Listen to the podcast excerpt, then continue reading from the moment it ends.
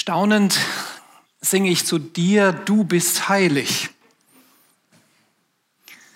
Liebe Gemeinde, ich habe eine Botschaft dabei, die sagt, ihr seid heilig.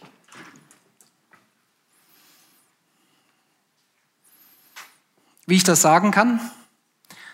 Der Bibeltext, den ich ausgesucht habe vom Neuen Testament, steht im 1. Petrusbrief Kapitel 2, Vers 9. Und dort lesen wir, ihr aber seid. Das auserwählte Geschlecht, die königliche Priesterschaft, das heilige Volk, das Volk des Eigentums, dass ihr verkündigen sollt die Wohltaten dessen, der euch berufen hat, von der Finsternis in sein wunderbares Licht. Ihr aber seid.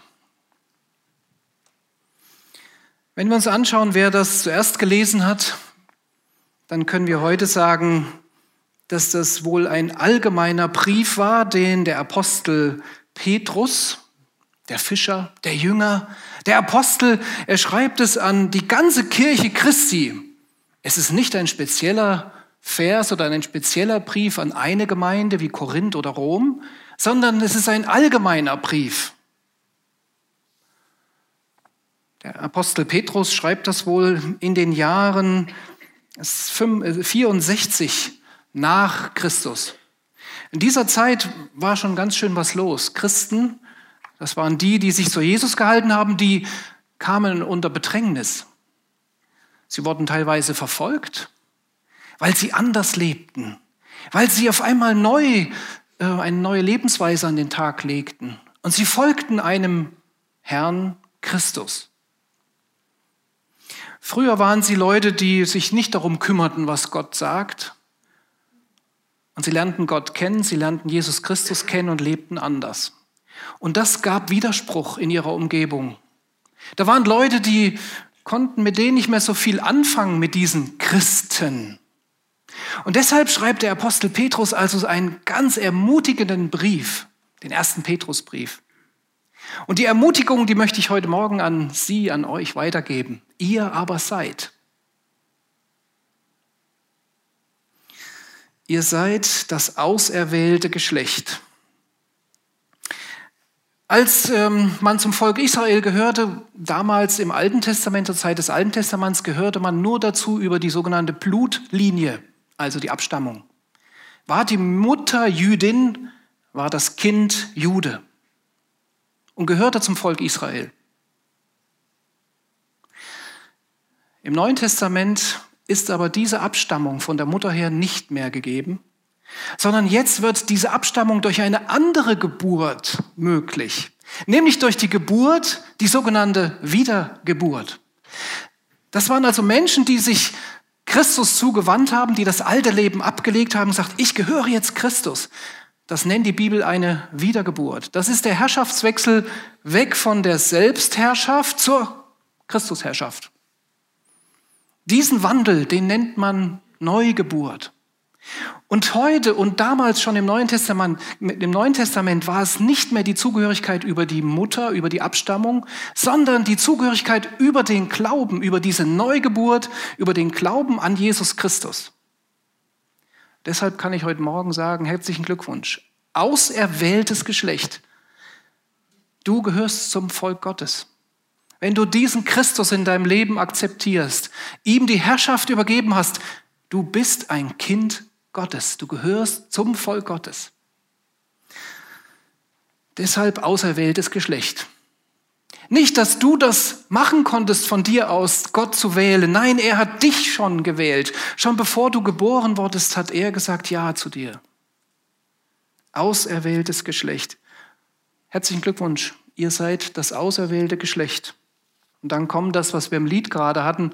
Ihr seid das heilige Volk. Heilig das können wir heute so übersetzen, besonders gesetzt. Jemanden ist zum Beispiel seine Sonntagszeitung heilig. Das heißt also, ohne die Sonntagszeitung wird kein Sonntag. Oder die frischen Brötchen vom Bäcker nebenan, die sind mir heilig. Oder der Urlaub ähm, in Spanien. Wir kennen diesen Begriff heilig. Wenn mir etwas heilig ist, dann kämpfe ich darum, dann ringe ich darum, dann habe ich das alle Zeit vor Augen und ich möchte das nicht vermissen. Gott sagt also, liebe Geschwister, ihr seid heilig. Ihr seid bei mir besonders gesetzt. Ihr gehört zu mir. Ich nenne euch nicht nur heilig, sondern Eigentum. Wie kann Gott das machen? Weil er gesagt hat, in Christus gehört diese große Gemeinde weltweit zusammen. Und Christus hat dafür bezahlt, dass wir das heute auf den Kanzeln der Welt verkündigen können. Christus hat die Voraussetzung geschaffen, dass wir heilig sind. Von uns aus sind wir es nicht. Ich kenne viele unheilige Gedanken, vermutlich du auch. Ich kenne viele unheilige Taten, vermutlich du auch. Aber in Christus sind wir Geheiligte. Gott sieht uns immer über das Kreuz von Christus. In ihm sind wir Geheiligte.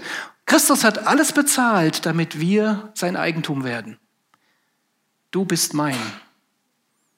Fürchte dich nicht, denn ich habe dich erlöst. Ich habe dich bei deinem Namen gerufen. Du bist mein. Das ist eine gute Botschaft. Gott sagt, du gehörst zu mir, du bist mein. Ich habe dich erlöst. Du bist mein Eigentum. Ich weiß nicht, ob man das im Alltag dann so leben kann, wenn man sich vorstellt, man ist ein Heiliger Gottes, eine Heilige Gottes. Oh, wenn wir uns dem bewusst wären, wer wir sind, wozu uns Gott gemacht hat durch Christus, dann könnten wir vielleicht hier und da mutiger sein. Oder wir könnten vielmehr aus dieser Identität, aus dieser Identifikation Mutter und Vater sein oder Single oder Senior oder Teenager. Wer Gott, was Gott zu uns sagt, wer wir sind, sein Eigentum. Wir sind Geheiligte, auserwählt. Oh, das ist doch eine schöne, große Zusage. Und dann diese königliche Priesterschaft. Ihr aber seid die königliche Priesterschaft. Guten Morgen, königliche Priesterschaft. Ihr seid das. Und ihr müsst es nicht erst werden durch irgendwelche theologische Ausbildung oder durch äh, besonders gute ethische Maßstäbe. Hier gibt es überhaupt keine Bedingung, sondern Petrus sagt diesen Lesern, ihr seid es. Guten Morgen also königliche Priesterschaft. Das ist doch ein Zuspruch. Was bedeutet Priester sein? Priester bedeutet von der Bedeutung her stehen. Es ist jemand, der an der Seite Gottes steht, der seine Blickrichtung auf Gott gerichtet hat und dienend bringt er die Menschen zu Gott und Gott zu den Menschen. Das ist dieser priesterliche Dienst. Gott schenkt uns also eine übergroße Identität und eine übergroße Autorität. Als königliche Priesterschaft dürfen wir in der Nähe Gottes stehen oder sitzen oder liegen. Die königliche Priesterschaft, die ist also genau neben dem Thron Gottes vertreten. Und dieser Posten ist doch attraktiv. Jeder, der Filme guckt und der Könige und ähm, die Bilder der, der, der, der Geschichte sieht, was ist das attraktiv, neben dem König zu sein und zu dienen? Königlicher Priester heißt, neben dem Thron Gottes stehen und die Blickrichtung auf ihn, den Herrn. Das bedeutet königliche Priesterschaft. Deshalb morgen früh vor dem Spiegel begrüß dich doch mal, guten Morgen, königliche Priesterschaft. Wenn du dich im Spiegel siehst, siehst du einen Menschen, der heilig ist, der erwählt ist und der ein königlicher Priester ist. Ich könnte mir vorstellen, ach, ich will euch jetzt ein Bild zeigen. Da ist nämlich, das hat eine Kirche in Südafrika, die hat das so, ähm, die hat das mit einem riesen Plakat in ihrer Kirche dargestellt. Als ich da in Pretoria war, ich, musste ich das fotografieren. Ähm, da haben die, die, die, die Leiter dieser Kirche gesagt, wir haben nicht einen hauptamtlichen Priester und einen hauptamtlichen Jugendpriester oder so. Nein, jeder, der da ist, ist auch ein Priester. Also jeder von euch, jede Gabe, die ihr mitbringt, die gehört in diese königliche Priesterschaft hinein. Wir sind ein Volk von königlichen Priestern. Was tut denn diese Priesterschaft? Ich nenne an dieser Stelle mal die Priester und die Leviten. Das waren die im Alten Testament tätigen ähm, ähm, Diener am Tempel oder an der Stiftshütte. Was tun, was taten die und was tun die? Das erste, was diese königliche Priesterschaft tut, und das haben jetzt die Leviten besonders getan, sie trugen die Bundeslade. Also sie tragen die Wahrheit Gottes und die Gegenwart Gottes im Alltag des Volkes mit sich. Oder zweitens, königliche Priester stehen kniend, also in ihrer Haltung kniend vor dem Herrn und sie haben viel zu sagen. Nämlich das, was sie bei Gott hören, geben sie weiter in das Volk. Diese Priesterschaft ist also eine Verkündigerschaft. Sie sprechen davon. Sie sprechen davon, was Gott und wer Gott ist, was er Gutes tut und was von ihm bewusst ist, bringen sie ins Volk hinein. Oder sie sind dafür zuständig, das Feuer am Altar anzuzünden und am Brennen zu halten. 24 Stunden soll dieses Feuer brennen. Eine königliche Priesterschaft sorgt für Leidenschaft vielleicht? Ist das ein Bild dafür?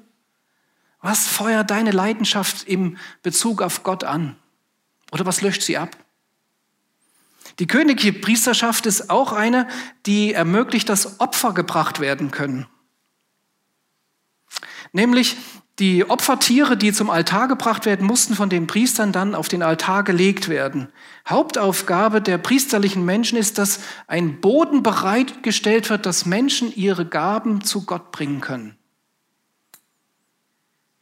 Diese königliche Priesterschaft ist auch dafür zuständig, Werkzeuge und Einrichtungen im Tempel instand zu halten. Also priesterliche Menschen, die Leviten waren das im Alten Testament, die waren dazu da, die entscheidenden Abläufe der Gemeinde zu regeln.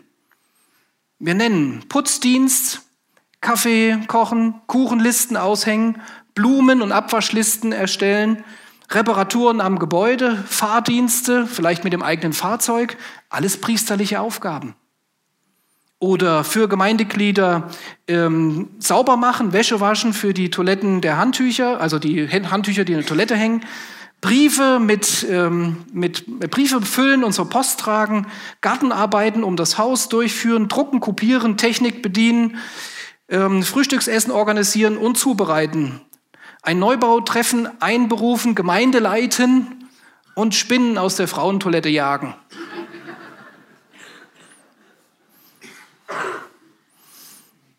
Auch das sind Aufgaben, die im Reich Gottes und im Tempel gebraucht werden. Guten Morgen, königliche Priesterschaft. Zwei grundlegende Aufgaben, so fasse ich es zusammen, haben also diese priesterlichen Menschen. Sie haben die erste Aufgabe, Gott zu den Menschen zu bringen. Wo du morgen früh hinkommst oder heute schon nach dem Gottesdienst, dort wo du hinkommst, ist Gott bereits und er kommt durch dich. Jesus hat mal gesagt, wer euch hört, der hört mich. Wo du hinkommst, da kommt Gott mit. Er ist bei dir, er ist ja in dir, er lebt ja in dir. Also Gott kommt zu den Menschen durch dich.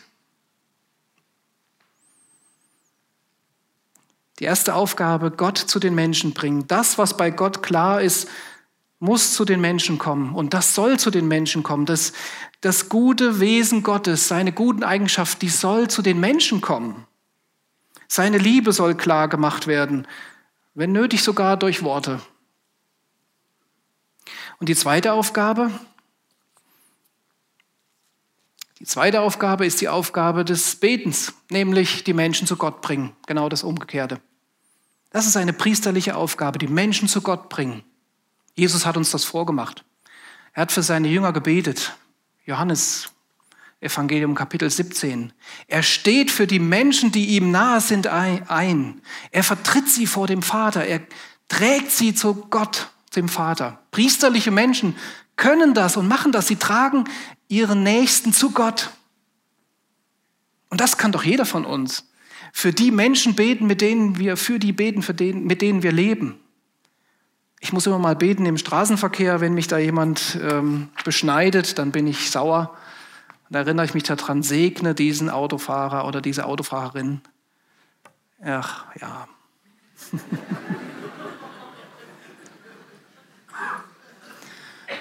Priesterliche Menschen tragen ihren Nächsten zu Gott. Merkt ihr, das ist gar nicht so ein großes Ding, eine königliche Priesterschaft zu sein. Nämlich das, was bei Gott klar ist, zu den Menschen bringen und die Menschen zu Gott bringen. Das ist die priesterliche Tätigkeit und das können wir doch alle.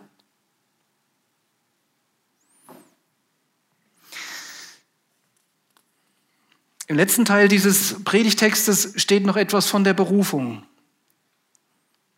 Diese Priesterschaft ist nämlich selbst betroffen. Sie ist selbst betroffen, einst in der Finsternis gelebt zu haben und dann durch Gott ins Licht gekommen zu sein. Und das soll verkündigt werden. Diese königliche Priesterschaft ist berufen zu verkündigen, dass Gott gut ist. Denn er hat seine Menschen aus der Finsternis durch Christus ins Licht gebracht. Das soll verkündigt werden. Ein Leben ohne Gott ist, in der Bibel zieht sich überall durch, ist ein Leben in der Finsternis, ist in der, ein Leben, das im Chaos ist, im Chaos endet, wo Hoffnungslosigkeit herrscht. Ein Leben mit Gott wird mit dem Leben im Licht verglichen in der Bibel. Gott hat dafür alle Voraussetzungen geschaffen. Er lässt es zu, dass wir ihm nahe sein können. Er sagt zu dir, du darfst jederzeit zu mir kommen. Du lebst in meiner Gegenwart. Die Finsternis ist vorbei. Sie ist besiegt. Der Teufel hat kein Anrecht mehr an deinem Leben. Da ist Christus, der stärker ist und der der Gewinner ist. Finsternis ist Gottes Ferne. Licht ist Gottes Nähe. Da will ich leben. Da will ich weiterleben und will verkündigen von den Taten, die Gott in meinem Leben getan hat und will sie verkündigen, auch durch meine Taten, aber auch durch die ein oder andere Predigt. Aber unter euch möchte ich hinterlassen, jeder von euch ist ein königlicher Priester. Jeder von euch ist geheiligt durch Christus. Jeder von euch ist erwähltes Geschlecht. Ihr gehört zu Gott. Ihr dürft in der Nähe des Vaters sein. Ihr dürft zu seinem Thron ganz nah, könnt ihr ganz nah dran. Und deshalb in dieser Autorität und in dieser Identität lebt das im Alltag. Bringt mit diesen zwei priesterlichen Aufgaben, bringt Gott zu den Menschen und wiederum tragt Gott, tragt die Menschen zu Gott im Gebet. Das sind die priesterlichen Aufgaben. Gott segne euch dafür. Amen.